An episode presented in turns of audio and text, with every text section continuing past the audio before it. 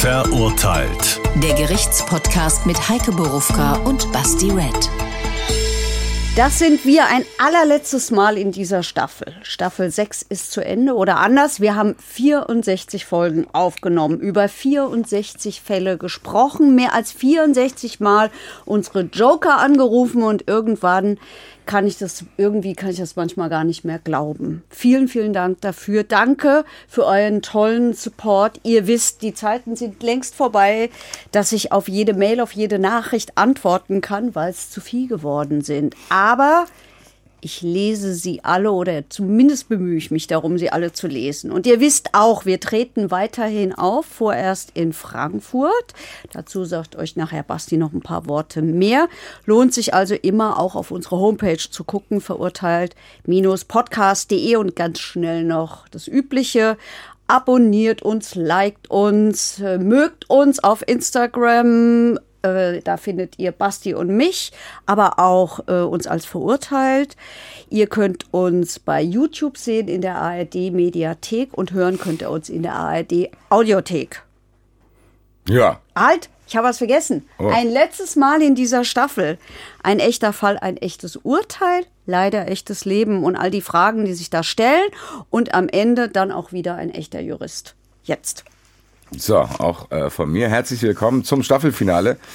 Die Live-Termine werde ich euch am Ende der Sendung nochmal sagen. Es gibt auf jeden Fall alles wieder Karten. Geht auf verurteilt-podcast.de, während ihr das hier hört und könnt euch für die komplette Tour eindecken. Mit Karten, weil wir haben immer andere Fälle und erfahrene Zuhörer, Zuschauer und was man alles noch mit dieser Sendung machen kann, wissen. Staffelfinale heißt auch immer besonders harter Stoff. Und Heike, auch heute Staffelfinale, harter Stoff. Der Fall. Am 29. Juni 2001 kehrt Julia Hose aus Biebertal in Mittelhessen nicht mehr nach Hause zurück. Zuletzt ist die Achtjährige auf einem Spielplatz gesehen worden. Später wird klar, der 33 Jahre alte Thorsten V., ein Nachbar der Familie, hat das Mädchen in seinen Keller gelockt. Dort versucht er vermutlich, das Kind zu vergewaltigen und erschlägt es. Erst vier Tage nach Julias Verschwinden wird dank aufmerksamer Menschen 80 Kilometer entfernt in der Wetterau die stark verbrannte Leiche von Julia gefunden. Kurz danach versucht Thorsten V. Beweise zu vernichten. Dabei kommt es zu einer schweren Verpuffung in seinem Haus. Er zieht sich lebensgefährliche Brandwunden zu, liegt lange im Koma. Seinen Prozess vor dem Landgericht Gießen verfolgt er halb liegend in einem Spezialrollstuhl. Im Mai 2003 wird er zu einer lebenslangen Freiheitsstrafe verurteilt. Ja, wie ich gesagt habe, harter Stoff, Heike. Ich sage dir ganz ehrlich, mein erster Impuls, normalerweise stelle ich ja immer eine erste Frage hier. Mein erster Impuls ist, ich habe gar keinen Bock darüber zu sprechen. Ja, das ist auch schwierig, aber dieser Fall beschäftigt die Leute total. Es, gerade jetzt als ich gesagt habe, wir machen diesen Fall, höre ich ja und immer, wenn ich an der Stelle vorbeifahre, denke ich an dieses Mädchen. Also der bewegt die Menschen in der Wetterau, wo die Leiche gefunden worden ist, natürlich auch im Mittelhessen, wo das Kind verschwunden ist und ganz aktuell auch uns, weil ähm, dieser Mann gerade jetzt, der wird das, man muss ja fast sagen, leider nicht mehr hören. Er ist nämlich gerade gestorben.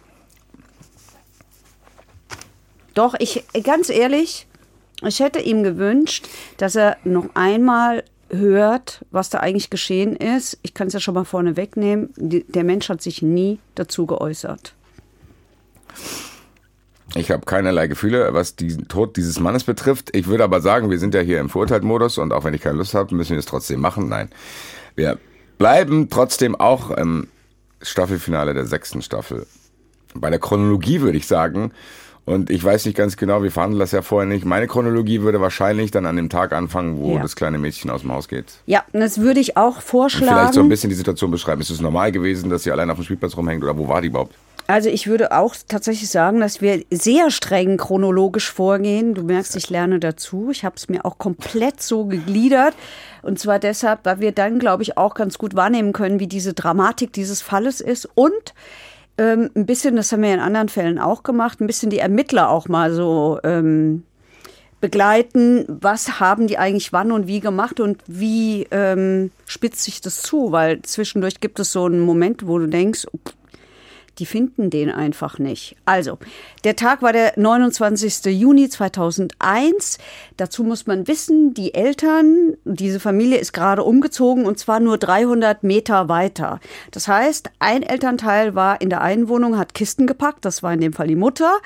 Das andere Elternteil, der Vater, war in der neuen Wohnung und hat das schon aufgebaut. An diesem Tag, zu diesem Zeitpunkt, hat er gerade den Computer aufgebaut. Und jeder denkt, das ist am Schluss fatal, aber es hätte leider das Kind vermutlich auch nicht gerettet.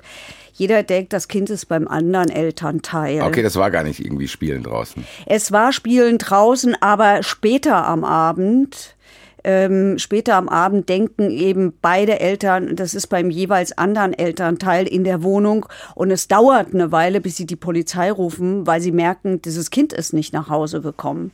Also äh, was klar ist, ist, so ungefähr 20 nach 5 nachmittags ist Julia nochmal nach Hause gekommen. Es war Sommer, es war ein warmer Tag. Die hat sich ihr Badezeugs angezogen, hat sich ihre Wasserpistole mitgenommen, spielt nachher eine große Rolle, ein grünes Krokodil als Wasserspritzpistole. Und wie kann ich mir das vorstellen? Das ist dann eher so ein ruhiger Ort, wo man auf der Straße Ganz mit anderen Ort. Kindern irgendwie ein bisschen Wasserpistolen-Action Da und kennt so. man sich. Da kennt man sich und der Nachbar weiß genau, wann du nach Und der Hause gekommen bist. Spielplatz ist in unmittelbarer Nähe und alle kriegen eigentlich das auch mit. Deswegen, das heißt, warum ich das sage, das ist jetzt nicht in der Stadt, wo man denkt, hier, wie kannst du dein Kind auf der Straße rumgammeln Nein. lassen, sondern das ist jetzt keine Situation, wo man denkt, oh Gott, Überhaupt große nicht. Gefahr und sag Bescheid, wenn du bei der Mama angekommen bist, sondern nee, das, du läufst halt rum, die Ja. Nachbarn kennen sich und bla. Ja, also eigentlich keine bedrohliche oder merkwürdige Situation, deswegen Nein. wahrscheinlich dann auch nicht sofort alarmiert, dass die halt mal nicht da ist, sondern Ja, Kind kommt nach Hause, spielen. packt Rucksack, zieht Badeklamotten an, weil es halt, weil die halt so Wasserspiele machen wollen, geht zum Spielplatz, wird noch von anderen Eltern gesehen, so von Nachbareltern, die sagen, hier kommst du nachher noch mal vorbei, hol deinen Roller ab, der steht noch bei uns. Also das ist, wird am Schluss, es wird später dann wichtig, weil man ja wissen muss, wann ist das Kind eigentlich zum letzten Mal gesehen worden. Und das ist in der Tat so gegen 18 Uhr und das war offensichtlich der Moment, wo sie auf diesen Mann getroffen ist. Jedenfalls der Moment, wo sie verschwunden ist. Es dauert aber weitere zweieinhalb Stunden aus besagten Gründen, bis die Eltern merken, das Kind ist nicht nach Hause gekommen. Okay, das heißt, also gegen 18 Uhr hat die danach keiner mehr gesehen. Nein. Und um halb neun haben die dann ungefähr gemerkt, okay, scheiße, irgendwie stimmt hier doch irgendwas nicht. Und suchen das Kind und alle Nachbarn helfen mit. Und wie man später dann feststellt, nur der eine Nachbar hilft nicht mit. Gar nicht so schlau dann von dem Nachbarn. gesagt. Zunächst einmal nicht so schlau, aber ähm, es ist halt nicht so ganz klar, lebt sie da noch oder es wird auch nie rauskommen. Es sind immer Vermutungen, wann ist sie gestorben. So, Ja, aber jetzt sind wir, wir sind jetzt bei halb neun, der Nachbar ähm, die suchen, die finden äh, sucht halt nicht mit. Jetzt will ich eine Frage. Die- Haben die das an dem Abend, war das schon an dem Abend schon merkwürdig, dass er nicht mitgesucht hat? Haben die gesagt, oder war das klar? Was war das für ein Typ? Also kann, wäre es normal gewesen, dass er auch mitsucht? Ja. Also, ja? Also war der eigentlich nett zu, oder war das Ja. sowieso schon so, ah, das war eh so ein verschrobener Typ, der wirst hat nie gleich gesagt? merken, der war eigentlich so ein ganz leutseliger Nachbar. Neugierig, leutselig. Ganz normal, nicht f- ganz merkwürdig, Nein. irgendwie ungewaschen. Kein, nein, ein Familienvater, der da mit seiner Familie gelebt die ganze hat. Familie hat da gewohnt. Ja, fünf Monate altes Kind. Frau, er fünf Monate altes Kind. Also es ist dann halb elf. Dann rufen die Eltern die Polizei. Und äh, weil dieses Mädchen als zuverlässig gilt, das eigentlich nach Hause kommt, wenn es sagt, dass es nach Hause geht, beginnt der damals größte Rettungseinsatz überhaupt. Nachbarn werden befragt, alle suchen mit, bis auf diesen. Die Hundestaffel kommt. Aber er wird auch befragt. In, da noch nicht. Da wohl noch nicht. Okay. Jedenfalls bildet sich sofort äh, am Tag danach gibt es eine, äh, eine Sonderkommission bei der Polizei, die, die untersucht sämtliche Sexualstraftäter aus der Region. Reiterstaffeln durchsuchen den Wald. Das Kind wird Also gesucht. schon ein großer Aufwand. Sie- Großer Aufwand. Ziemlich schnell auch eigentlich. Also Sofort. eigentlich, eigentlich war es nicht so, dass da irgendjemand sowohl Eltern als auch irgendwie Polizei oder irgendwelche Ermittler, da ist niemand dabei gewesen, der das verharmlost hat, so Nein. gesagt hat, ah, Nein. wird schon wieder auftauchen, bla bla. Nein, überhaupt nicht. Direkt Die- Alarm eigentlich gut. Das heißt, eigentlich ist dadurch, durch dieses Verhalten die Wahrscheinlichkeit erhöht worden, dass man vielleicht doch noch irgendwie schnell weiß, was da passiert ist. Ja, weil die Angst eben auch da war, das Kind hat sich irgendwo verletzt und liegt irgendwo schwer verletzt rum und man muss Eben. es halt einfach nur finden. Also und jetzt ist der nächste Morgen und jetzt kommen auch schon die, ähm, rückt die Presse an und unter anderem auch ein, ein Reporterteam von Sat 1. Und da steht ein Mann auf der Straße mit einem Kind auf dem Arm und gibt dem Reporter ein Interview. Der Reporter sagt, hier von dem Täter keine Spur. Was haben Sie denn für Gefühle dabei? Und dieser Mann sagt, ich habe auch eine kleine Tochter, die ist zwar erst fünf Monate alt, aber trotzdem macht einen das schon irgendwo nachdenklich. Das macht schon Angst irgendwo. Das, da, da es bekannt ist, es ist der Mann, der später verurteilt wird, die gibt dieses Interview, ich habe es mir jetzt auch nochmal angeschaut vorher, das ist schon echt krass. Es ist schon echt krass. Ja, das Kind, der weiß, dass das Kind tot ist. Er weiß auch, wo das Kind ist. Und hat gleichzeitig sein Kind auf dem Arm. Hat sein Kind auf dem Arm, fegt die Straße und gibt dieses Interview. So. Jetzt ist der erste siebte, zwei Tage nach Verschwinden dieses Kindes. 1100 Rettungskräfte suchen das. Die Eltern schicken einen verzweifelten Appell an den Entführer der Julia und äh, bitten doch dieses Kind zurückzugeben, weil sie natürlich auch noch hoffen, es ist entführt und lebt vor allen Dingen noch. Okay, das heißt, am Ende, wo du uns jetzt mit reingenommen hast, chronologisch, ist einfach Tage der Ungewissheit. So. Völlige Tage der Ungewissheit. Mit allen möglichen Dingen, die man ausprobieren kann, Ja. allen möglichen Szenarien, die man sich Ja. vorstellen kann, du hast es schon Ja. gesagt, aber es gibt noch keinerlei konkrete Hinweise. Nein. Das ist einfach Überhaupt, es gibt gar weg. keine. Gar keine. Was halt auch echt, ohne Scheiß, ich meine, man kriegt hier so eine gewisse Routine, wenn man über solche Fälle spricht, aber eigentlich, das ist, ich kann das gar nicht greifen. Wenn du irgendwie denkst, okay, und plötzlich ist es einfach weg. Ja. Und du weißt gar nichts. Du hast nicht mal das Gefühl, ah, vielleicht die war. Nichts! Die ist Ja. einfach weg und du musst jetzt plötzlich klack in den anderen Modus fallen, wo du denkst, okay, habe ich Hoffnung, habe ich Angst, was mache ich, bleibe ich ruhig, bin ich rational, will ich was machen, habe ich Hoffnung, dass der andere was macht, ich muss mit dem sprechen, bla bla bla bla. Und am Ende habe ich irgendwie ein Gefühl so von wegen, oh Gott, hoffentlich ist vielleicht irgendwas Dümmliches passiert, dass irgendwo eingepennt ist oder irgendwas. Wie lange geht diese Zeit? Die geht jetzt vier Tage lang. Vier Tage lang. Und äh, nach vier Tagen sagt die Polizei, also wir stellen die Suche ein, weil es gibt keine Chance mehr, dass das Kind noch lebend irgendwo gefunden wird. Also die Suche nach dem verletzten Kind, nicht die Suche nach dem Kind an sich. Aber die Suche nach dem verletzten Kind. Wir durchkämmen keine Wälder mehr, keine Felder mehr und so hat keinen Sinn. Wir waren überall. So. Und darüber berichten die Medien. Über Und- die Einstellung der Suche. über die Einstellung der Suche. Und jetzt ist es nachts. Und wir gehen jetzt von Mittelhessen in die Wetterau, also Wetterau gehört ja dazu. Also wir gehen jetzt äh, 80 Kilometer weiter. Wetterau. Grüße. Genau. Und, äh, und da, da brennt ein Feuer. Und die meisten Leute, die dieses Feuer sehen, denken, ah ja, das ist von einer Feier. Ist ja eine Sommernacht, kann ja sein.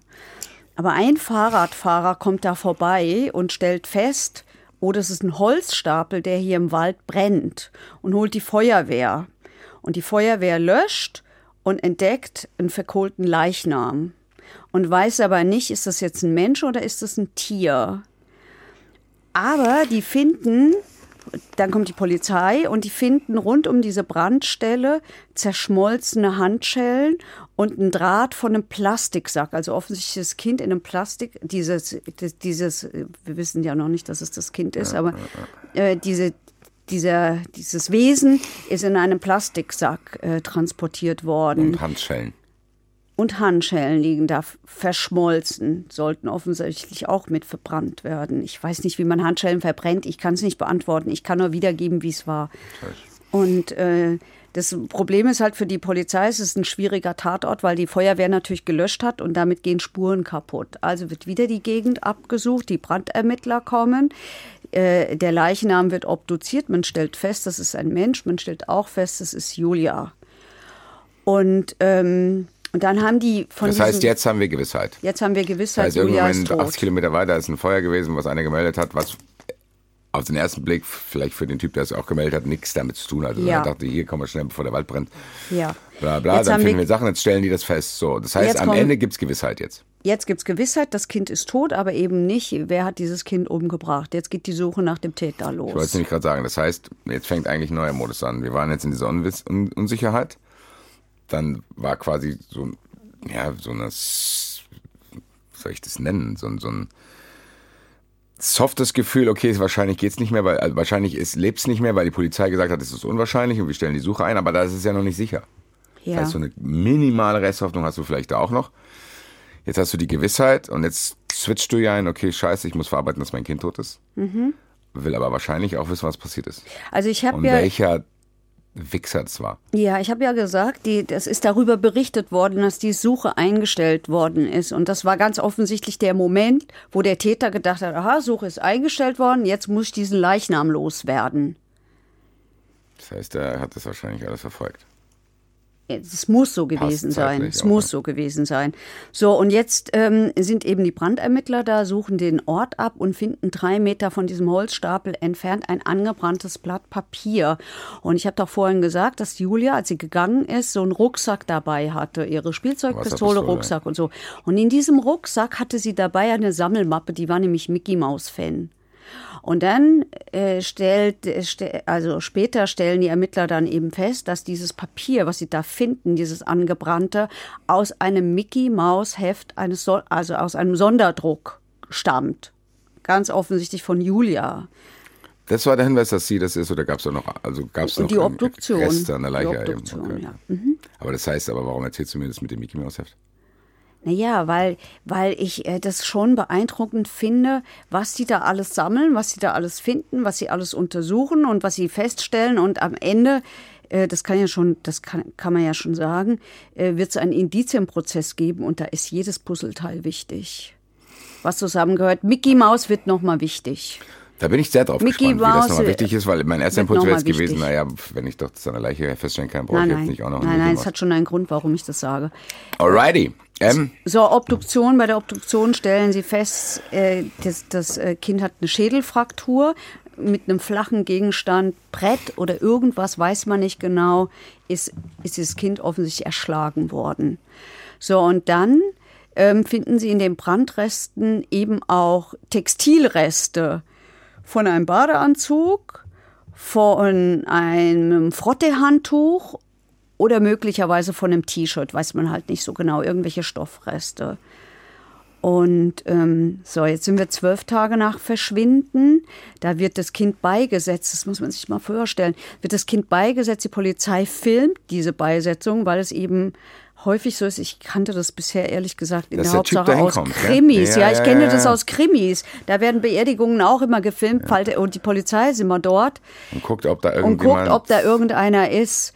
Äh, Und also die beobachten eben auch Eigentlich die auch Trauergäste. gruselig. Furchtbar. Und danach Nein, gruselig. Für, stell mal vor, irgendwie das Unfassbare tritt ein und irgendein wichtiger Mensch für mich wird umgebracht.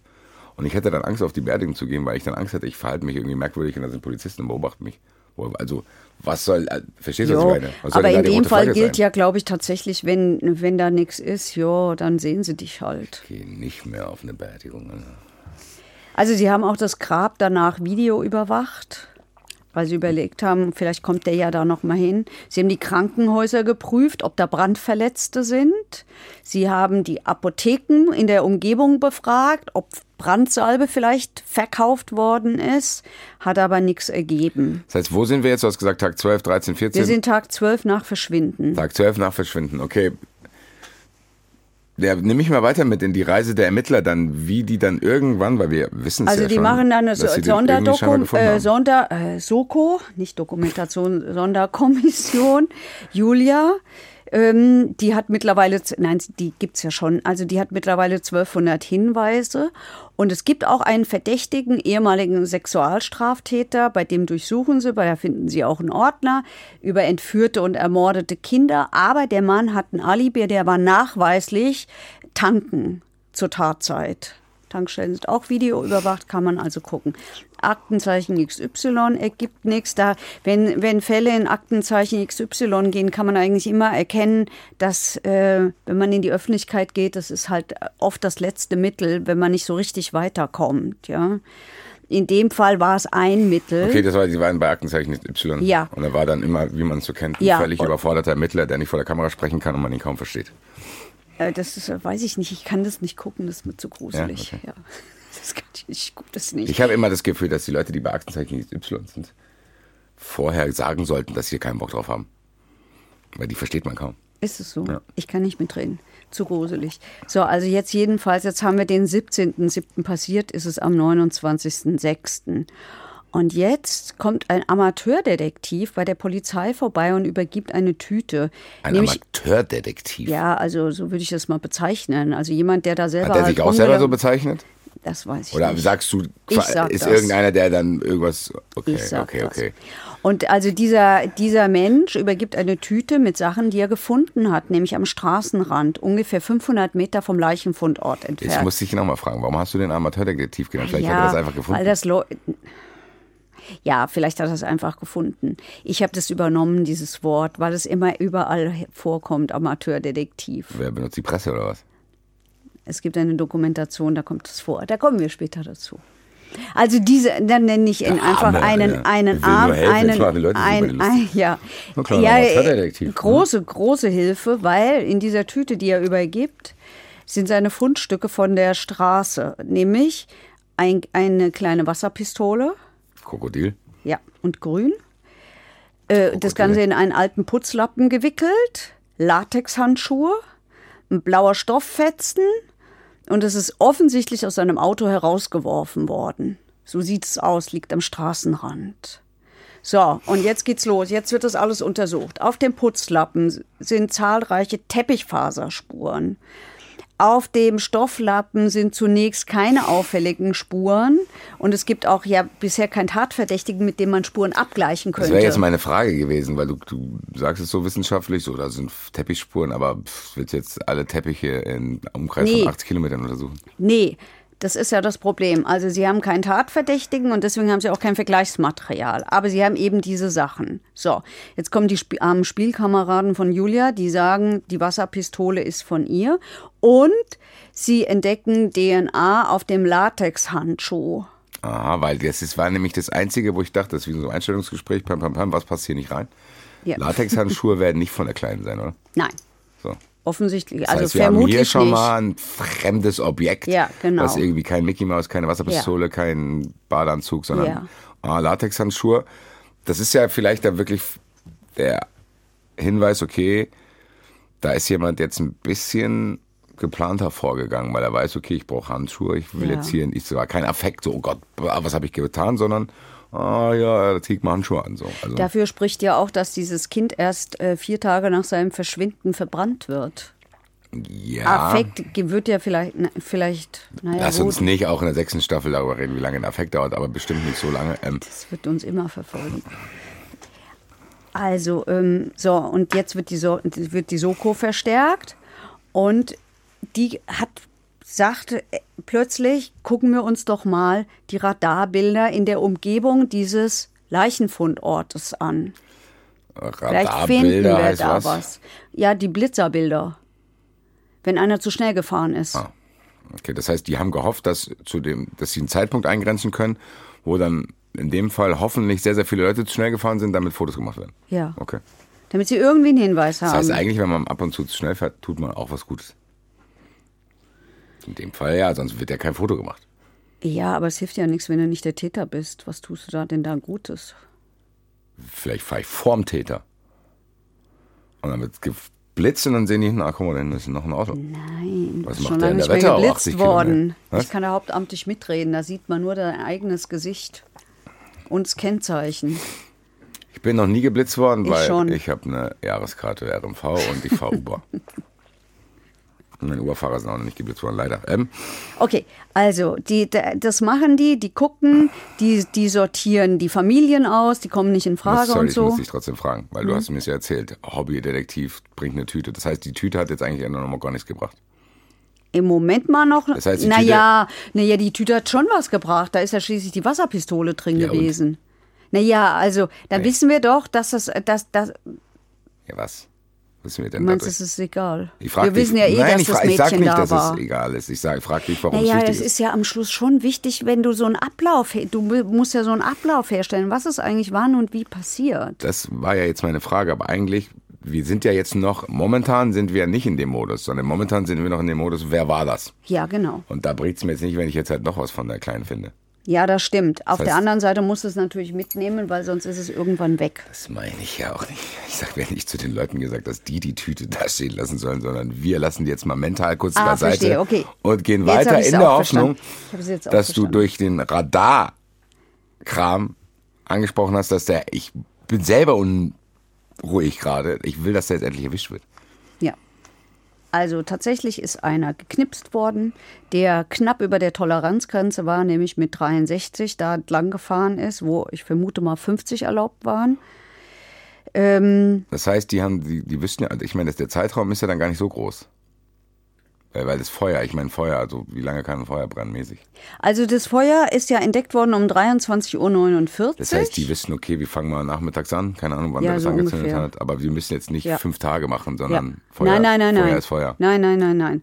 Und es war in der Tat ein Mensch um 21.10 Uhr genau in diese Richtung, Richtung, wo dann hinterher das Feuer war. Ja, Knapp über der Toleranzgrenze. gut. Gehen So. wir mal davon aus, ich wäre das gewesen, hab überhaupt nichts gemacht. Das heißt, am Ende haben die einfach nur einen Hinweis gekriegt, okay, da war jemand. Mhm. Theoretisch gesehen hätten äh, da ja aber auch noch, was weiß ich, 80 weitere Autos fahren können, Ja. die nicht geblitzt worden sind. Das heißt, es ist Ja, schon ja. so ein bisschen Nadelheuhaufen-mäßig. So ist es. Okay. So ist es. Aber hier in dem Fall stellen Sie fest, aha, diese Familie, dieser, dieser Fahrer und seine Familie sind gerade vor kurzem umgezogen. Und wo sind die hingezogen? Da nach Biebertal-Rotheim oder Rotheim, ich weiß nicht genau, wie man sich das, wie, wie das ausgesprochen wird, und waren Nachbarn von Julia. Und die wohnen direkt neben dem Spielplatz. Jetzt habe ich trotzdem eine neue Frage. Du hast gesagt, die sind neu dahin gezogen. Ich dachte, die waren angesehene Nachbarn. Also äh, Sie sind da neu hingezogen. Äh, Sagen wir mal, Sie sind vor kurzem da hingezogen. Ich weiß nicht genau, wie lang das her ist. Also Sie haben jedenfalls, Sie haben das erklärt, ja den Bezug zur Wetterau und den Bezug zu dem, also zu, der Bezug Wetterau-Leichenfundort und Bezug zu, wo das Kind gewohnt Das heißt, hat, wo es überhaupt sich an beiden herkam. Orten, kannte Ja. sich aus. Scheint kein Zufall zu sein. Und der sind Nachbarn von und der ist da. Das heißt, das ist für mich, neben den Handschuhen und DNA an den Handschuhen, so wirklich zu denken, okay, krass. Ja. Theor- eh, was ich jetzt machen würde, ich würde die DNA von den Handschuhen checken und mit ihm. So easy. Die Frage Aber ist, dafür darf ich brauchst das? du erst die DNA von ihm. Das meine ich ja. Darf ich einfach zu dem spazieren und sagen, hier Bruder, Also die Polizei ist zu ihm spaziert, hat ihn aufgesucht. Der Mann war Verwaltungsangestellter, die haben ihn an der, bei der Arbeitsstelle aufgesucht und die ver äh, vernehmenden Beamten haben später gesagt, der hatte sofort einen extrem heftigen Schweißausbruch. Das hat auf sein T-Shirt getroffen und dann hat er sich aber komplett wieder im Griff gehabt und sie haben gedacht, oh, wahrscheinlich haben wir den beim Ehebruch erwischt. Also sprich, der betrügt seine Frau. hat noch eine alte Freundin in der Wetterau. Offensichtlich. Das denken die, weil Hätte ja auch ehrlich gesagt sein können. Ja, und zwar auch deshalb, weil sie nämlich feststellen, dass er seiner Frau erzählt hat, ich fahre zur Singstunde, der war da in irgendeinem Gesangverein. Ja, ich fahre zur Singstunde und tatsächlich, Wenn ich jemandem erzählen würde, ich fahre zur Singstunde, wüssten die sofort, okay, das stimmt irgendwas Ja, gar natürlich, nicht. Ich bin du entführt würdest- worden, Alter. Ja. bei dem hätte es aber gepasst, ähm, weil er ja in irgendeinem Gesangsverein war. Und tatsächlich ist er aber seinen Kumpel besuchen gegangen, nämlich an einer Tankstelle. Und mit dem hat er nämlich da wohl gesoffen, ein Bier getrunken, zwei oder auch zwei. Ich gehe jetzt mal davon aus, dass der das ist. Ja. Das heißt, zusammengefasst, fährt er mit dem Mädchen im Kofferraum, was er zuvor mit einem flachen Gegenstand erschlagen hat, mit irgendwelchen vier Tage in der Wohnung hat liegen lassen.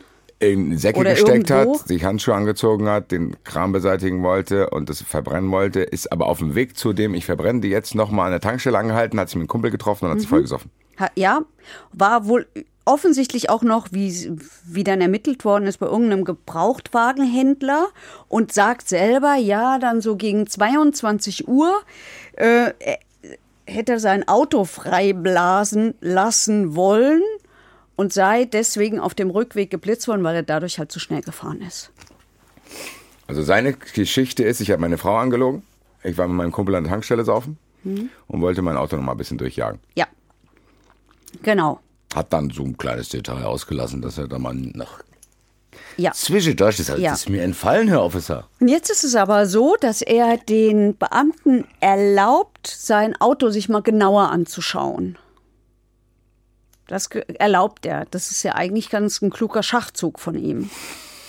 Das machen die auch und stellen fest, dieses Auto riecht extrem nach Zitrone. Kommen schon auf die Idee, hm, warum riecht denn das Auto so nach Zitrone? Ich er glaub, wenn ich ein Auto hätte, würde es auch nach Zitrone riechen. ich glaube bei dir auch. Weil bei mir riecht es nach Weil er ist Zitrone. sehr ordentlich. Nee, weil ich auch immer, wenn ich auf meinen Reisen, immer wenn ich in meinen Reisen in Istanbul ist, hole ich mir immer dieses Zitronenzeug. Das habe ich überall. Das kann es. Also, Ja, das ist jetzt also noch nichts Verdächtiges, finde ich. ja, und er kann es aber auch erklären. Ich vermute mal, dass du es so nicht erklären würdest, sondern mit deinen Reisen nach Istanbul. Der aber sagt, er hat Bassboxen im Kofferraum und aus diesen Bassboxen komme dieser Zitronengeruch. Die Polizei Oder prüft er hat doch so viel Zeit, sich Sachen auszudenken. Der, der, bereit- der bereitet es doch alles vor und das ist dein, dein Take, oder was? Ja, und die Polizei, und die Polizei prüft das, die nehmen alles ernst, die prüft das, geht in den Großmarkt, wo, wo, wo es diese Boxen gibt, wo der die gekauft hat, und stellen fest, keine, Boxe, keine Box riecht hier nach Zitrone. Das haben die. Doch, das haben die gemacht. Das, hat- das glaube ich Ihnen erstmal. Ich kenne mich da hier mal zur Musik nicht aus. Ich hätte sehr gerne den Mitarbeiter in diesem Großmarkt gesehen, der denen die Frage beantworten muss. Oder sind die einfach in die Boxen gegangen? Hier, Na die ja, das ist schon-. Ich glaube, hier, Werner, ich glaube, der hat uns angelogen. Ach nee. Also das ist gar nicht so unwichtig, weil, guck mal, wenn du einen Prozess hast, kommt dir doch im Zweifel der Verteidiger dann mit sowas. Und der will mir erzählen, ja, die Boxen haben nach Zitrone gerochen, bitte. Ja. Dann soll der Verteidiger mir das aber erstmal beweisen. Was ist denn das für eine Aussage? Als wäre das auch nur im Nee, Ansatz nee, nee, nee, nee, der Verteidiger muss gar nichts beweisen, nur andersrum muss bewiesen werden. Ich bin sehr gespannt, warum das wichtig ist mit der Zitrone.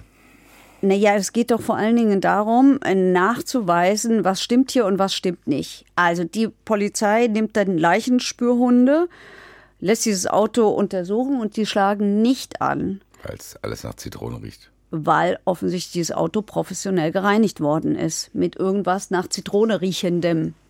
So. Und sie stellen fest, dass der am Tattag schon um 10.22 Uhr Feierabend gemacht hat. 12 Uhr wäre Feierabend gewesen, Gleitzeit, früh angefangen, keine Ahnung. Kenne ich mich nicht so gut Mittags. aus. Mittags. Der hat Dann um geht er, 10.22 Uhr Feierabend gemacht. ja, dann geht er mit seinen Kumpels in die Kneipe saufen. Dann fährt er betrunken nach Hause und ist alleine. Um 10.22 Uhr ruft er so, hier, Freitag, Jungs, ab in die Kneipe.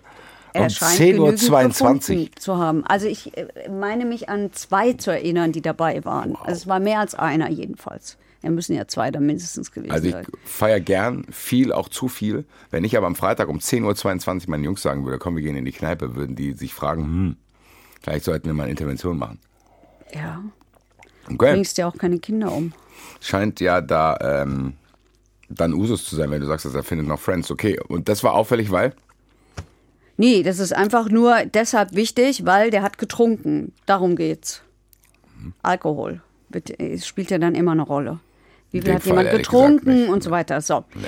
Also sie stellt, sie, die Polizei stellt also das irgendwie fest und ähm, jetzt wird's ja eng für ihn. Ne? Jetzt haben wir Ja, aber eng, wieso wird's eng? Ich meine, das Auto fällt schon mal raus. Naja, das Auto fällt nicht raus. Wieso denn? Die haben doch nichts gefunden. Ja, erstmal. die Leichenspürhunde schlagen nicht an. So. Jo, okay, das Auto fällt aus, aber der ist in Verdacht, das merkt er schon. Und er weiß ja, was er getan hat.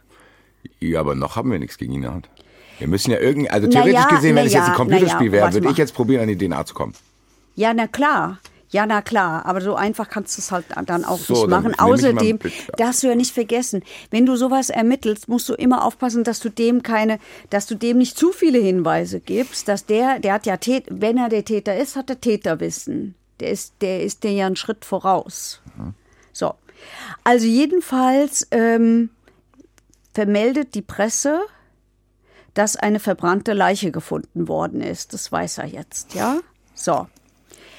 Dann lässt er an diesem Tag seine Ehefrau beim Arbeitgeber anrufen und sagen, ah ja, ähm, er hätte die Sommergrippe und er sei krank. Das macht die Frau auch, meldet ihn also krank. Dann geht die Frau einkaufen und er geht offensichtlich in den Keller.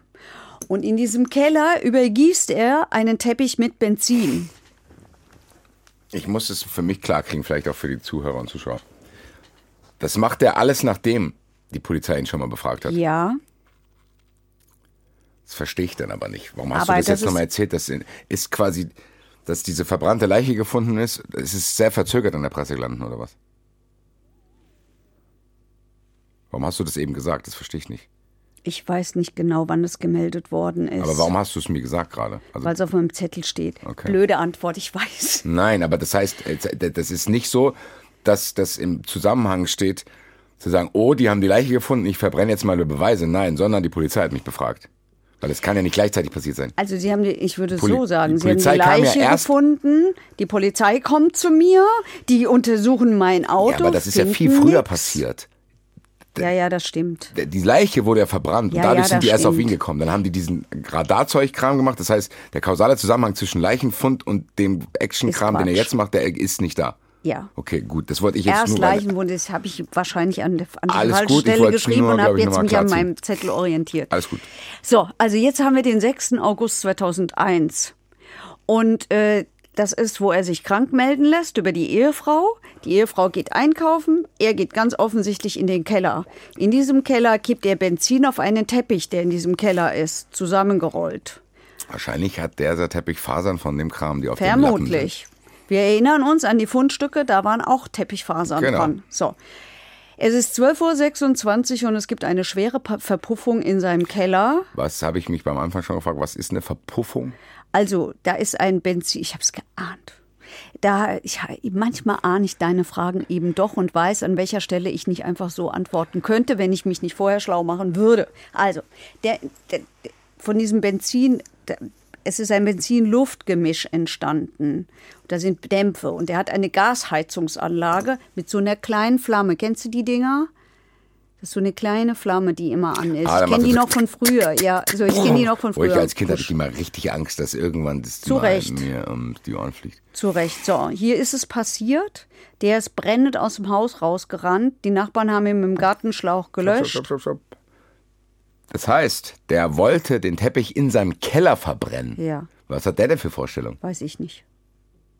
Was hat der denn gedacht, was dann passiert? Kann ich nicht Dann beantworten. hat er gesagt, hier, Herr Officer, ich verbrenne hier ab und zu mal ein paar Sachen hier unten. Dick, also, nimm doch den Vielleicht hat Teppich er und den, fahr den weg. Vielleicht wollte er das doch. Ja, aber wie, der hat den doch scheinbar angezündet. Nee, der, nee, angezündet hat er sich doch, weil dieses Benzin-Luft-Gemisch sich entzündet hat. Das verstehe ich nicht. Also, Der Typ geht in den Teppich Keller. zusammengerollt. Benzin drauf. So. Vielleicht wollte er ja diesen benzingetränkten Teppich irgendwo hinschleppen und nicht irgendwo draußen. Ich kann das nicht beantworten. Nee, nee, das, nee, die Heike. Frage kann uns auch keiner beantworten. Ja, aber wir können zumindest ein bisschen logisch vorgehen. Darum sollte der das Benzin da schon draufschütten. Dann nehme ich hier so einen angesifften Teppich. Vielleicht wollte er ja auch sich umbringen. Okay. Das, Er ist jedenfalls brennend aus diesem Haus gerannt. Die Nachbarn haben ihn mit dem Gartenschlauch gelöscht. Es ist ein Hubschrauber gekommen. Er ist in eine Kölner Spezialklinik gekommen. Er, 80 Prozent der Haut waren verbrannt. Ähm, Überlebenschance 50 Prozent und keine Fingerabdrücke mehr möglich, weil Hände verbrannt. aber DNA. So, dann ist ja künstliches Koma. Jetzt hat die Polizei, ist ja einfacher. So, jetzt ist sie da hingegangen und hat das Haus von ihm durchsucht. Jetzt spricht er wirklich alles dafür, dass er es war. Ja. So, jetzt hat er, das heißt, sein, sein Status ändert sich jetzt auch. Der wird jetzt zum Beschuldigten. Der ist jetzt nicht mehr Es ist, Verdächtiger, ist ja sondern, keiner Zeuge mehr, jetzt ist er Beschuldigter. sondern hier so Schweißausbruch haben wir den noch So. durchgehen lassen, aber ein bisschen da in einem Keller Ja. rumzündeln ist schon ein bisschen strange. So, und sie durchsuchen das und sie entdecken also ein Dachzimmer in dem Ganz Haus. kurz, weil wir nur über ihn reden. Es gab auch nur ihn als Verdächtigen Ja. und diesen anderen Typ da, den anderen. Ja, der war ja raus, der war hatte ein Alibi. Der hat dann, genau. Also die Polizei findet in seinem Dach, äh, entdeckt im Dachzimmer erstens mal, dass er da oft offensichtlich saß. Das sah man an den vielen Kippen, die da unten lagen, die er da offensichtlich rausgeschnickt hat. Was macht dieser Ähm, Typ denn? Er geht mittags um 10 in die Kneipe und danach geht er nachts auf sein. Dachzimmer und klotzt auf Dachbohr, dem Spielplatz. Mit Blick auf den Spielplatz. Das ist das Wichtige an dem Dachzimmer. So, und sie finden eine große Sammlung mit Mickey Maus Heften. Der war also Mickey Maus Fan. Deswegen, nehme ich schon mal vorneweg, kann es sein, dass er Julia in, diese, in dieses Haus gelockt hat mit seiner Mickey Maus Hefte Sammlung. Weil die war ja Mickey Maus Fan. Ich hoffe, dass das jetzt ist, was wir vorhin schon angeteasert haben, dass das Mickey Maus Heft Sonderdings noch wichtig war. Das heißt, das war gar nicht von ihr, sondern von ihm. Nee, nee, das war schon von ihr. Das war, war schon von ihr. Kann doch sein, dass der gesagt hat, zeig mir mal deine Sammlung, ich zeig dir meine Hefte, was weiß ich. Wie, wie, wie, wie achtjährige Mädchen kannst du doch sicher mit sowas locken. Ja, aber na gut, ja. Wenn die nicht argwöhnisch sind, woher sollen die das dann Nein, sein? nein, ich Das meine, aber du hast mir vorhin gesagt, die Mickey Mouse wird nochmal sehr wichtig. Ja, nee, das, das, der, der, ja, das ist die Beziehung. Hier der Mickey Maus, die Mickey Maus. Also jedenfalls Leichenspürhunde. Da, diesmal schlagen sie an, nämlich an einem Schrank, der im Keller, der im Keller äh, steht. Ein leerer Schrank. Vermutlich war die Leiche von dem Kind da drin. Okay. Hat er sie vermutlich da drin versteckt. Der angekohlte Teppich, da schlagen sie auch an. Vermutlich hat, hat er sie auf dem Teppich erschlagen. Und ähm, die finden Hautfetzen und Spuren äh, von ihm in diesem Haus, weil durch diese Explosion splittert die Haut, habe ich gelernt, splittert die Haut schlagartig ab und fliegt dann halt in der Gegend rum. Und das haben die gefunden und äh, das haben sie rekonstruieren können und haben acht Finger ähm, dadurch rekonstruieren können und die Handinnenfläche. Kann wow. man. Krass. Also, Kann man. Das ist richtig krass. Das Ja. heißt, die, an, der hat quasi seine Haut ist weg, aber trotzdem kann man aus der noch seine Finger Da sie rekonstruieren. gefunden worden ist, ja. Also offensichtlich hat die Spurensicherung da auch gute Arbeit geleistet, muss man ja mal sagen. Jetzt ist meine Frage, hätten die das überhaupt gemusst? Reicht DNA nicht aus? Fingerabdrücke klingt so nach 80er Jahre mäßig. Ja, bei Fingerabdrücke musst du doch gucken, wo was. Die hatten doch den Latexhandschuh, da war doch auch was dran. Ja, aber DNA, War das DNA? hoffe ich. Keine Ahnung. Deswegen, ich weiß nicht, das klang jetzt eher so, als hätten die so einen riesen Aufriss gemacht für, ja, aber eigentlich haben wir DNA. Ja, DNA war's. Ja, es war DNA. So, also und Vielleicht dann. wollten die einfach nur zeigen, dass es Aber können, es hat oder? ja auch noch diese Stofffetzen gegeben, die sie gefunden haben. Wo dann Teppichfasern drauf waren. Ja, und dann hat die LKA Textilexpertin, die hat dieses Stoffstück untersucht, das da gefunden worden ist in dem Haus, äh, äh, das da gefunden worden ist, mit Stoffstücken aus dem Haus verglichen. Also sie hat ein Kissen gefunden und dieses Kissen haben die aufgetrennt und haben, haben das gebügelt. Da fehlt ein Stück Stoff. Und haben das gebügelt und dabei haben sie die Individu, das habe ich gelernt, eine Individu, es gibt immer eine individuelle Trennkante. Wenn du irgendwas auch mit der Schere durchschneidest, hilft gar nichts, weil es ist immer, also du kannst nicht zwei gleiche Schnitte produzieren. Du hast immer eine individuelle Trennkante. Das heißt, wenn wir beide parallel dasselbe Kissen zerschneiden, sieht es bei dir anders aus wie Ja. bei mir, auch wenn das komplett auf den Ja. ersten Blick gleich aussehen würde, weil Mit derselben Fäden, Schere, Fäden so. der eine Faden ist bei dir so. Und dann, Ja, okay. ja, und das hat eben auch gepasst zu diesem Stoffstück. Also ich muss sagen, das will ich hier mal zusammenfassen, weil ich mich oft auch manchmal beschwere. Hier haben alle schon echt viel, teilweise viel zu gute Arbeit gemacht. Also manche, ja. hier habe ich sogar das Gefühl, manche Sachen sind fast zu viel gewesen. Ja. Also was ja aber auch gut Ja, ist. und jetzt haben wir noch den Putzlappen, der von diesem Menschen gefunden worden ist. Hobbydetektiv. Das sage ich jetzt nicht mehr. Doch, das steht da aber. durch, Alter. Steht da aber. Ähm, und auf diesem, da waren Faserspuren vom Teppich. Da haben sie dann vermutet, der hat offensichtlich versucht, den Teppich abzuwischen mit diesem, mit diesem Lappen. So, also Putzlappen, Stoffstück aus dem Haus des Beschuldigten. Auf dem Latexhandschuh DNA von ihm. Das heißt, wir könnten hier an der Stelle schon mal zusammenfassen, dass der das war. Da gibt es jetzt keine großartigen Zweifel mehr, Richtig. selbst egal, wie ich das konstruieren will. Ja. Es gibt jetzt zum Beispiel auch ein bisschen mehr Klarheit für bei den Ablauf, jetzt nicht komplette, Und aber so. DNA ist offensichtlich extrem stabil und überlebt auch Brände. Ja, naja, äh, der Latexhandschuh ist doch auch angekokelt gewesen. Ach so, okay. Ja, und der Mensch ist ja nur auch verbrannt gewesen. Aber das hat funktioniert. So, also jetzt hat der, und auf dem Teppich hat der DNA-Experte aus dem Hessischen Landeskriminalamt zwei winzig kleine, kleiner als ein Millimeter Blut, Blutantragung nennen die das, also Blut gefunden. Auf diesem 40 Quadratmeter großen Teppich. Und das hat er auch geschafft, die zu analysieren. Und das, die trug eben, die, das Blut trug die DNA von Julia. Also die muss da drin gewesen sein. Ja, und jetzt frage ich dich aber, warum ist das jetzt noch ein Indizienprozess? Na, weil der nichts sagt. Aber es ist schon, okay, Und da musst du alles zusammentragen. Alle Indizien. okay, okay. Also, das heißt, gedacht, die ja. DNA hat, hat, der, hat den Täter am Brandort ähm, Die Nummer ist ziemlich wasserdicht, ehrlich und das gesagt. Opfer im Haus, ganz So, genau. das heißt ganz aber, genau. jetzt können die den ja aber nicht verhaften, weil er liegt ja im Koma. Haftbefehl gibt's trotzdem. So, das, wie, wie, wie wird er zugestellt? Ich warte mal, der, der, wir haben jetzt den 21.08. Ich bin jetzt nicht sicher, ob er da immer noch im Koma liegt. Ich glaube, da ist er nicht mehr im Koma. Der war am Anfang im Koma. Also jedenfalls, wenn er nicht mehr aus dem Koma ist, gibt es den Haftbefehl. Der muss ja nur, den Haftbefehl gibt es, der muss dann nur eröffnet werden. Also muss Müssen ein, die mir den nicht auch zustellen? ja, ja, klar. Ich Da geht einer hin und sagt, hiermit eröffne ich Ihnen den Haftbefehl. Aber den Haftbefehl gibt's. Da muss Das ist, ja wenn die Leute sein. mit Haftbefehl gesucht werden, gibt es einen Haftbefehl, nur die Leute hast du noch nicht. Liebe Grüße an Haftbefehl. Brudi. Ähm, So. Irgendwann haben die quasi gewartet, bis er wach wird. Ja. Und der Polizist, der ihn vernommen hat, hat gesagt, er hätte ihm so eine Zeitung auf den Bauch geworfen und hätte mit der Schlagzeile Täter überführt, weil er mal wissen, weil er gehofft hat, jetzt kommt eine Reaktion von ihm. Ja. Der, der Polizist hat auf den geschmissen. Ja, auf den, der hat ihn da besucht, aber es kam keine Reaktion. Der hat gar nichts gesagt. Jetzt ist aber die Frage für ihn. Konnte der überhaupt reagieren? Das klang ja schon ein bisschen Ja, der krass, war schon. Also ähm, kurz vor Prozessbeginn hat der Verteidiger von ihm ihn öffentlich vorgeführt, hat sozusagen die Presse geholt da in, ins, ins, ins, ins, ins Gefängniskrankenhaus und, ähm, und hat ihn, gibt's Bilder dazu, und hat ihn vorgeführt und so, um zu zeigen, hier guck mal, was das für ein schwerbehinderter Mensch ist. Ich erinnere mich noch ehrlich gesagt gut an die Zeit und ich erinnere mich daran, dass eine durchaus sehr besonnene Kollegin von mir gesagt hat, boah, hoffentlich leidet der für immer.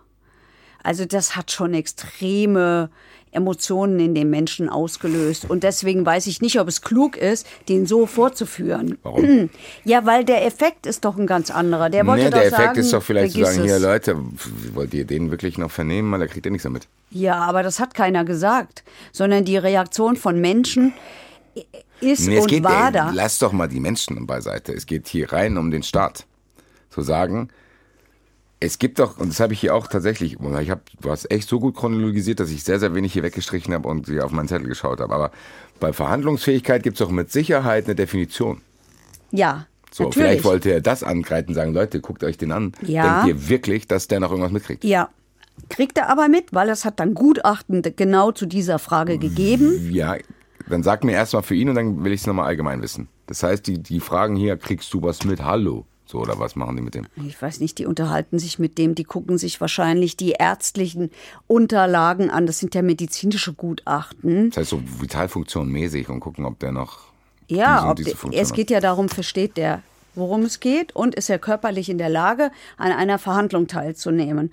Und da war das Ergebnis, ja, ist er. Der Mann ist verhandlungsfähig, allerdings nur drei Stunden am Tag in einem speziellen Rollstuhl. Er hatte so einen Liegerollstuhl. Habe ich mich auch manchmal schon gefragt, wie sieht das aus? Weil halb liegend, also liegt mein Ja. Oberkörper oder meine Beine? Beides. Aber ich denke halb liegend.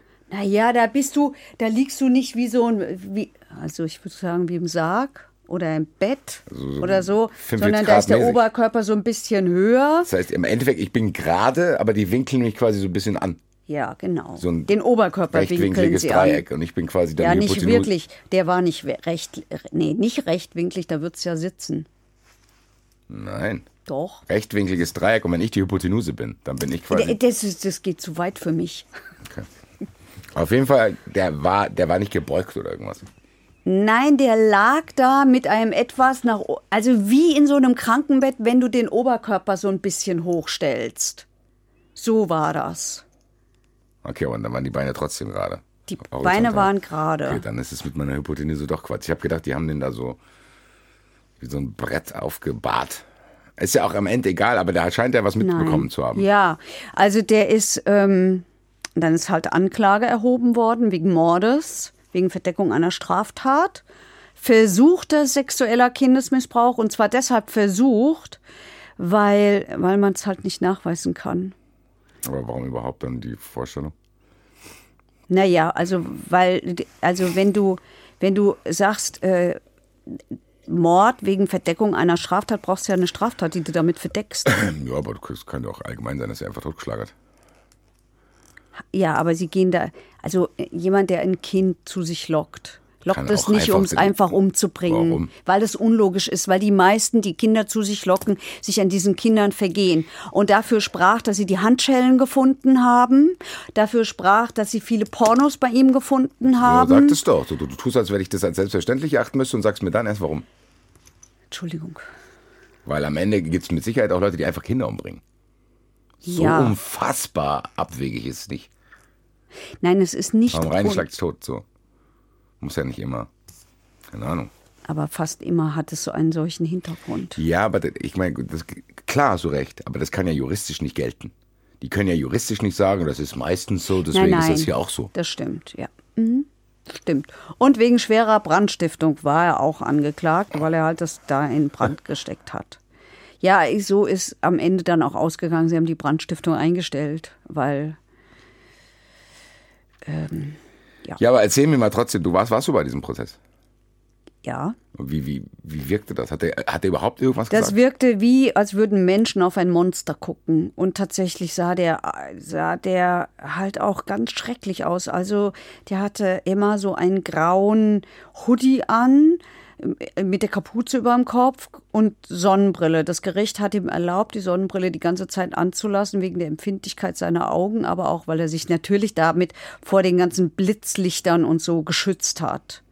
So, und dann ist halt dieser Rollstuhl, der steht halt da, da, da in so einem, du weißt ja, wie Gerichtssäle aussehen, in so einem Ja. Gerichtssaal steht halt dieser Rollstuhl da rum. Das war ein langer Prozess, der hat sechs Monate gedauert, hatte 37 Verhandlungstage Warum? weil die alle, alle Indizien zusammengesammelt haben und weil der Mann immer nur drei Stunden am Tag verhandeln Ah, konnte. stimmt, recht. da brauchst du natürlich viel mehr Zeit dafür. Und ähm, am Ende hat eben die Beweisaufnahme ergeben, ja, er war mit seinen Kumpels trinken an diesem Tag bis etwa 16.30 Uhr. Dann ist er nach Hause gegangen, er hatte ungefähr 1,7 Promille. Ähm, der Gutachter hat gesagt, bei trinkgewohnten Menschen, die haben wir ja schon häufiger hier gehabt, führt das nicht zu Ausfallerscheinungen. Da bist du angetrunken, aber da weißt du genau, was du tust. Ähm, dass er zu viel getrunken hat, hätte man daran gesehen, dass er Probleme beim Einparken hatte und der, der hat dann wohl auch noch mit den Nachbarn gesprochen und so ein bisschen lallend mit denen gesprochen. Die haben dann auch zu ihm gesagt, hier leg dich mal ins Bett, bis deine Frau heimkommt, nicht, dass die was merkt. Die war mit dem Kind bei, den, bei ihren Eltern. Und ähm, das Gericht hat dann festgestellt, also es geht davon aus, er, er trifft da irgendwann gegen kurz vor 18 Uhr auf Julia, bringt sie in seine Gewalt. Sie vermuten, aber es ist nur eine Vermutung, äh, dass er sie mit der Mickey Maus Sammlung ins Haus gelockt hat. Sie halten es deshalb für unwahrscheinlich, dass er sie mit Gewalt überwältigt hat, weil ja da die Nachbarn waren. Die haben ihn, ja, also die Gefahr war ja groß, dass die Nachbarn das sehen. Ähm,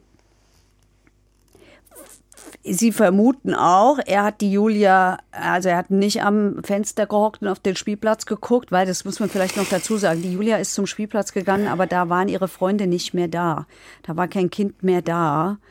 Und ähm, deswegen war sie wahrscheinlich, ist sie da gerade wieder umgekehrt und wollte wahrscheinlich nach Hause gehen. Und vermutlich hat er gerade die Getränke, die er eingekauft hat, aus dem Auto geholt und hat das Kind da gesehen. Aber alles Vermutungen, man weiß es nicht, weil er hat ja nichts gesagt. Dass der nix sagt, so. Der hat nichts gesagt, der hat bis, jetzt kann er nichts mehr sagen, aber er hat einfach nie was gesagt. Das war auch furchtbar, weil in diesem Prozess saß der Vater von Julia, der gehofft hat, wenigstens sowas zu erfahren. Und der hat am Ende, nach dem Urteil, hat er hat er es auch ausgedrückt. Er hat nach dem Urteil gesagt, diese Ungewissheit, was mit unserem Kind geschehen ist, die treibt uns an den Rande des Wahnsinns. Ja, ja, aber ganz kurz, das ist das, was ich meine. Das ist ja diese Respektlosigkeit zu sagen, ey, du hast es jetzt schon gemacht, bla bla bla.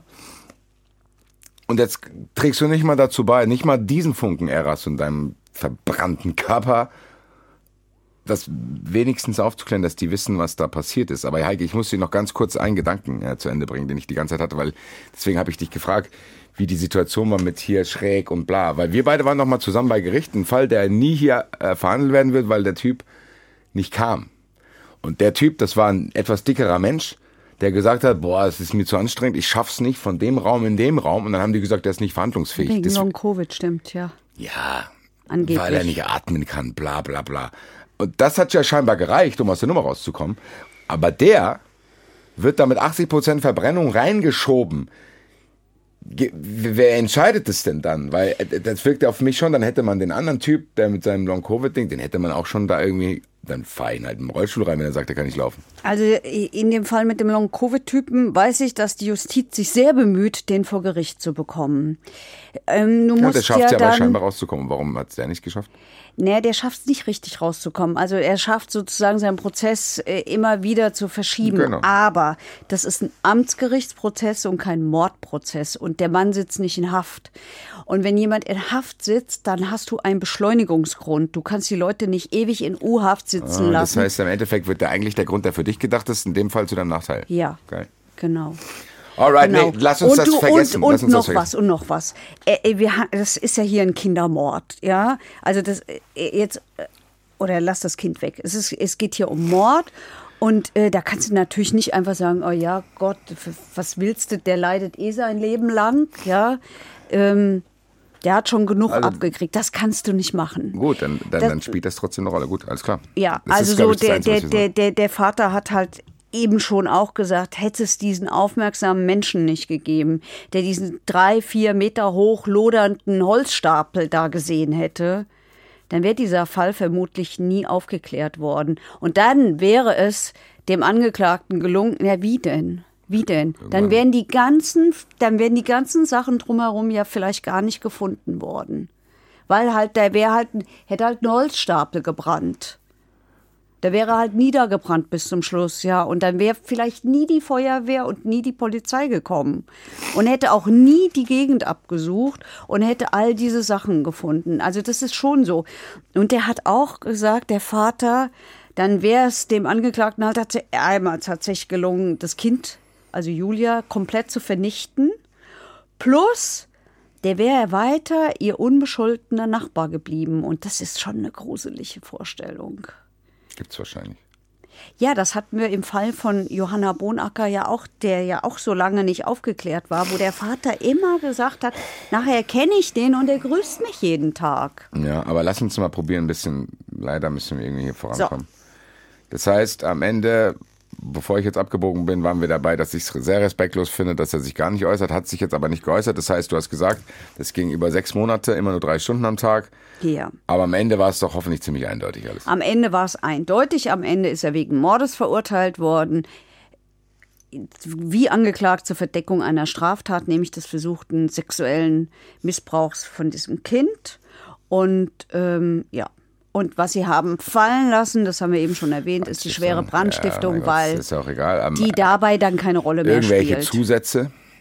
Nein, keine Zusätze und zwar deshalb nicht, weil der halt so schwer geschädigt ist und äh, weil sie sagen, ja, der, was brauchst du denn da noch eine besondere Schwere der Schuld? Also, da der Mann tot ist, wissen wir, der hat lebenslang gesessen. Ja, aber das weiß, wussten ja zu dem Zeitpunkt nicht. Das wussten die zu dem Zeitpunkt nicht. Ja, ich meine, es Dafür- geht ja trotzdem auch wahrscheinlich auch, auch um so eine Symbolik. also Also normaler Mord, weiß nicht, fühle ich nicht.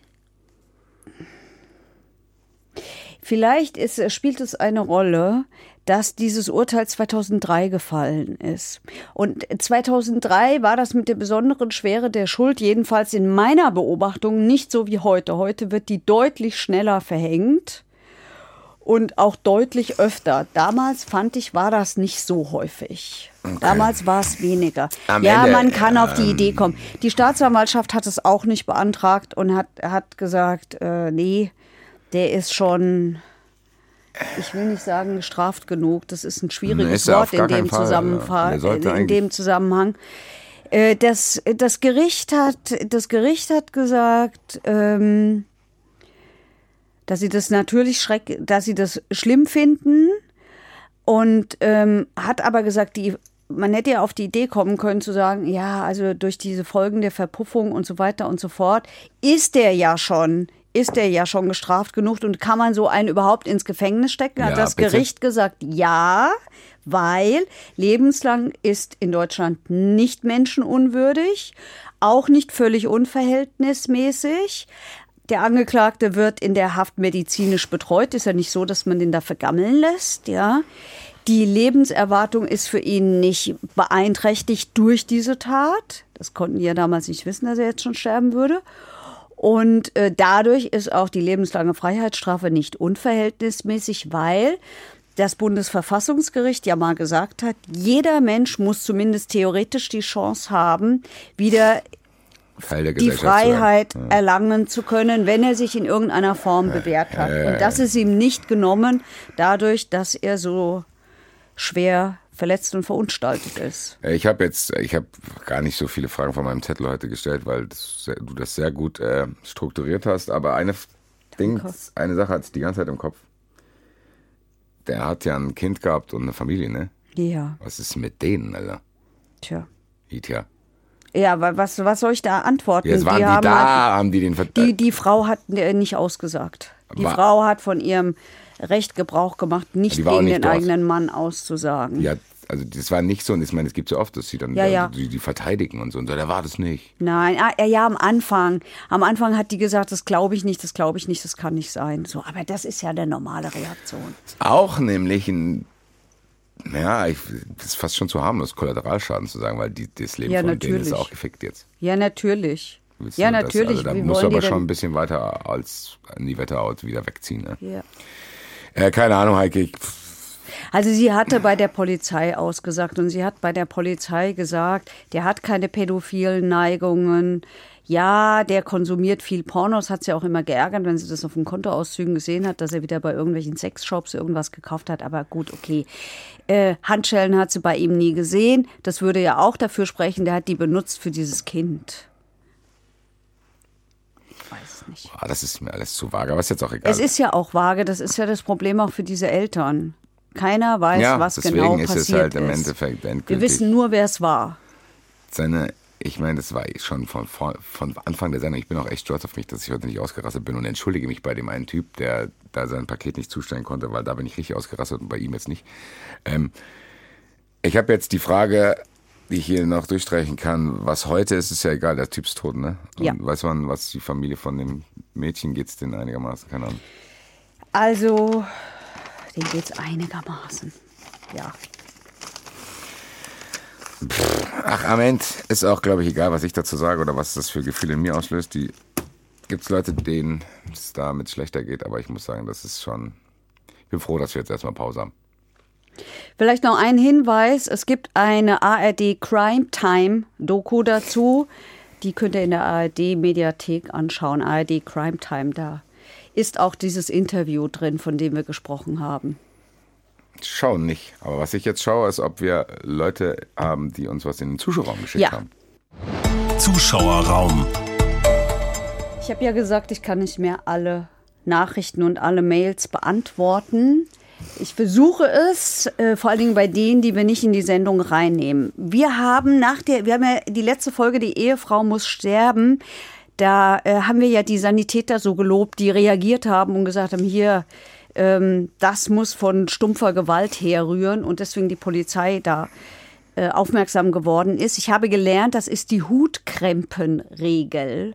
Ich habe zwei Nachrichten, nämlich, oder wir haben zwei Nachrichten bekommen. Einmal mit grün-weißen Grüßen aus dem Norden äh, von Dö und von Lars. Also, das lernt man als äh, Rettungssanitäter dass äh, ab, ein, ab der gedachten Hutkrempe handelt es sich höchstwahrscheinlich um Schläge auf den Kopf, hier für alle nochmal. Und ähm, dann haben wir noch eine Frage, die beantworte ich jetzt mal selber, damit es nicht zu viel für unseren Namen Joker wird, von Andreas Jungmann bei Twitter. Frage: Person A raubt 1000 Euro aus einem Kiosk und flüchtet. Geld ist in einer Tüte. Person B raubt der Person A das Geld während original, der Flucht. Original, geile, geile, geile Frage, weil original habe ich mich das immer gefragt. Was will denn der dann machen? Also, ja, genau, fragt er auch, begeht die Person B dann eine Straftat, weil Person A weil der Person A das Geld natürlich nicht gehört. Antwort, ich habe Joker Dominik Mies extra nochmal nachgefragt. Der hat mich hingewiesen auf den Kommentar. Also äh, Diebstahl heißt ja für Juristen, jemanden eine fremde bewegliche Sache wegzunehmen und so weiter, bla bla bla. Und Jetzt sagt der Kommentar, Fremdheit ist eine Sache, die nach bürgerlichem Recht im Eigentum irgendeiner anderen Person steht. Auch illegal erworbene Sachen können nach Ansicht der Rechtsprechung Gegenstand von Eigentumsdelikten sein. Also macht sich auch strafbar. Das heißt, im Endeffekt ist es tatsächlich dann vorübergehend sein Eigentum, weil er das ja. gerade geklaut hat. Genau. Schade, weil ich habe mir immer irgendwie, früher hatten meine ganzen Freunde hatten immer Angst, dass irgendwie Einbrecher kommen und so. Ich habe mir jetzt irgendwie immer gewünscht, weil ich dachte, vielleicht hat er noch andere Sachen dabei. Dann nehme ich ihm die auch noch ab und verprügel ihn und schicke ihn nach Hause. Nee, das darfst du sowieso nicht. Das heißt, weil darf- dann bist du Hehler. Weil du, ja, weil, ja. weil, weil du Diebesgut, weil du, weil du ja erkennen kannst, dass das geklautes ja, aber ist. Hehler bin ich ja nur, wenn ich es weiterverkaufe. Ich kann es ja behalten. Na, Sollte einer bei mir einbrechen, sage ich jetzt hier schon, ich behalte Alles, was er vorher erbeutet hat. Nee, ähm, und ich sag euch, das wird dann Fall in Staffel 11, 12, 13, 14, keine Ahnung. auf keinen Fall, denkst du, ich erzähle es jemand. Ja. Ja, aber was soll der machen? Soll der Einbrecher sagen, ah, hier, Basti, da gehe ich jetzt aber zur Polizei? Sag ich, ja, Ach komm, die Fälle haben wir doch schon gehabt. Irgendwelches ergaunertes Geld, dass die Leute sich wegen Betrugs gegenseitig anzeigen. Egal. Viel zu weit das Feld. Glaubst du wirklich? Nein, das will ich jetzt noch durchziehen. Oh das ist. Staffelfinale, wir dürfen überziehen. Wir machen jetzt so Thomas Gottschalk-mäßig. Wenn einer bei mir einbricht und war vorher an- woanders auch schon und hat 10.000 Euro dabei bei dem Raub vor meiner Wohnung oder vor mir und ich bretter dem einen und klaue ihm aber die 10.000 Euro, anstatt dass er mir was klaut. Glaubst du, der geht zur Polizei und sagt, der Basti hat mir 10.000 Euro geklaut? Das wäre nicht der Erste, der das tut. Und das ist dann der Fall, in den ich gehe für die nächste Live-Show. So, weiter. Du hast gesagt, wir haben noch einen Joker sogar. Ich, den, den rufen wir jetzt an. Dede, dede, dede. Klaus Drescher. Drescher. Das ging aber schnell. Heike Borowka und Basti Red. Ich war fast gar nicht vorbereitet, weil es nicht mehr Hallo, getudet hat. Gude. Tatsächlich, da hat einer vor dem Telefon gesessen. Pam, pam. Ja, so ungefähr, gell? Wir starten Staffeln mit Klaus Drescher und wir beenden sie auch wieder. Ja, so muss das sein. Ja. So machen wir das heute. Also, ich habe hier eine Frage, die hebe ich schon seit Wochen auf, nämlich von Oliver Janssen aus Herne. Auch da hört man uns und, oder sieht man uns. So, der will wissen, äh, wenn wir über suchtkranke Täter erzählen, die ähm, verurteilt werden, dass sie irgendwann mal in Entzugskliniken gehen und dann erstmal in Haft gehen. Er fragt, Heißt das, dass suchtkranke Täter dann vollkommen untherapiert in Haft kommen und gegebenenfalls kalten Entzug ohne Hilfe durchmachen? Das würde sich seiner Meinung nach nicht mit dem Gedanken unseres menschenwürdigen Strafvollzugs decken. Da hat er recht und deswegen ist es auch nicht so. Ähm, Also grundsätzlich ähm, ist es so, äh, dass jeder, der in Haft geht und irgendwie suchtkrank ist, jedenfalls mal medizinische äh, Hilfe bekommt, äh, was einen eventuellen Entzug angeht.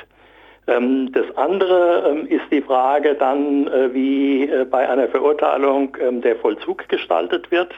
Und üblicherweise werden Täter, die teilweise, also eingeschränkt schuldfähig sind, ähm, kriegen dann meistens eine Unterbringung entweder in der Psychiatrie oder in der Entziehungsanstalt ähm, und eben zusätzlich noch eine Strafe.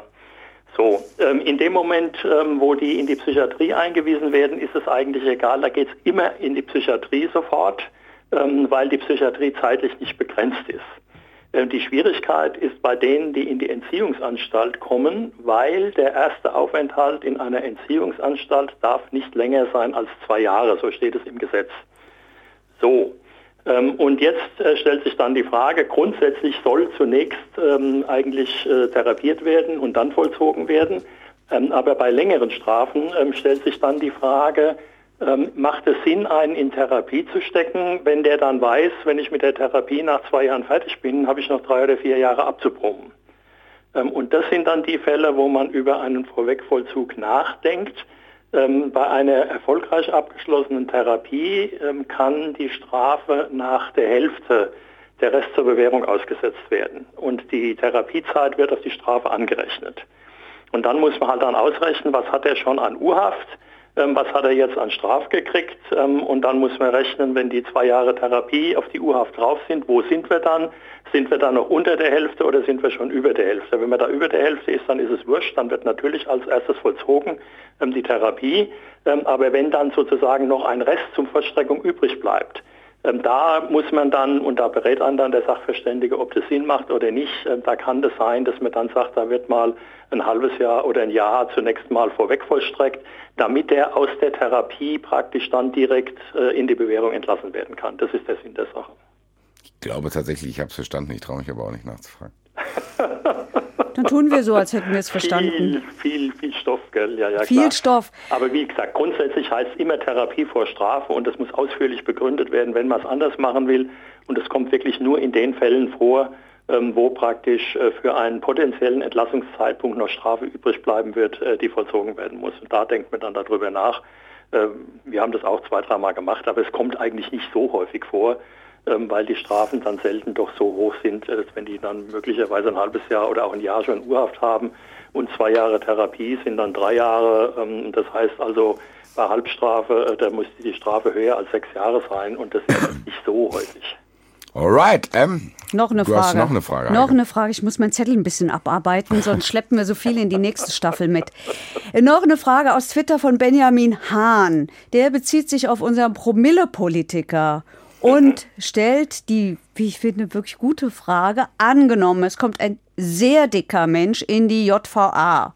Wird dann auf dessen höheren Kalorienbedarf Rücksicht genommen oder macht er dann eine Zwangsdiät?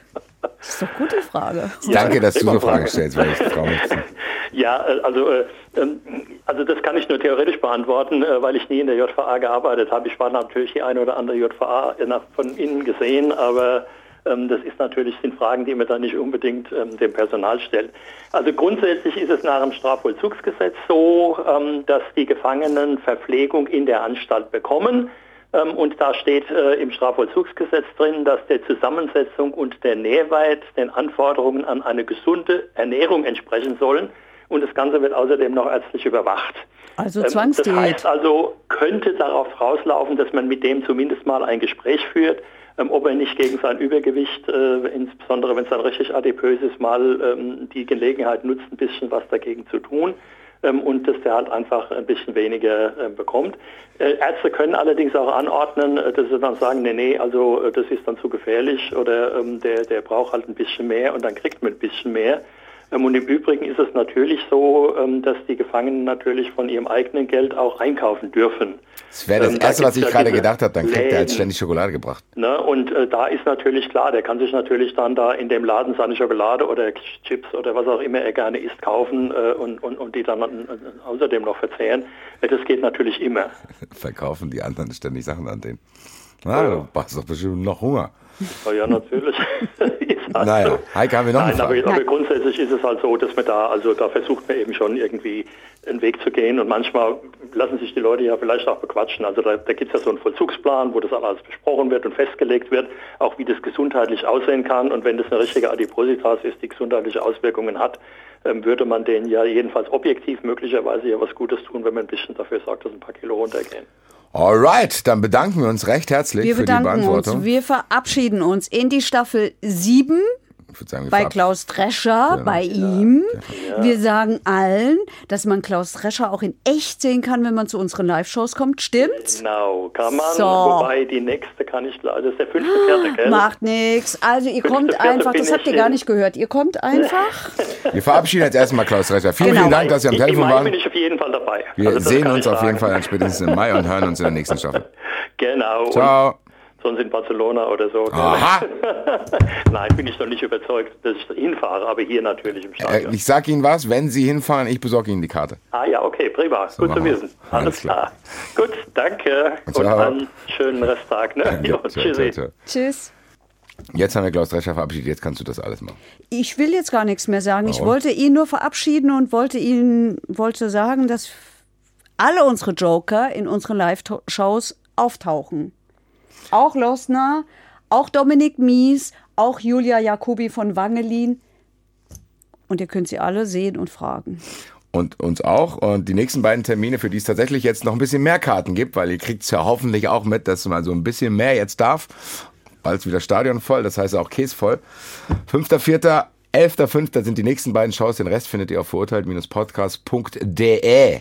Und irgendwann kommen wir auch woanders noch hin. Das, Das läuft noch. Das ist so ein bisschen durch Corona an die Nicht Seite nur geschoben versprochen, worden. sondern das kommt. Wir kommen, ich werde diese äh, Abstimmung auf jeden Fall so manipulieren, dass ich entweder in Hamburg oder in Köln auftauchen werde mit euch allen und mit dir und gucken wir mal, wer da als Joker noch mitfahren will. Ich kann nur sagen, Leute, die sechste Staffel ist zu Ende. Vielen, vielen Dank mehr bleibt mir, glaube ich, nicht zu sagen. Du hast es, glaube ich, am Anfang schon gesagt, manchmal können wir das beide nicht glauben. Wir schreiben uns auch oft bei WhatsApp, wo wir genau das schreiben, wenn wir uns irgendwelche Fernsehquoten oder irgendwelche Abrufzahlen schicken und denken, what? Also wir sind, ihr habt es noch nicht geschafft, uns irgendwie arrogant zu pushen. Also von daher, wir sind noch auf dem Boden geblieben und sind sehr demütig und bedanken äh, uns bei euch, dass ihr uns so krass unterstützt, dass ihr uns Fragen für den Zuschauerraum schickt und dies und das und Ananas und Werbt für uns, kommt zu uns, bleibt bei uns. und bringt keine Leute um. Genau. Verurteilt. Der Gerichtspodcast mit Heike Borufka und Basti Red. Eine Produktion des Hessischen Rundfunks.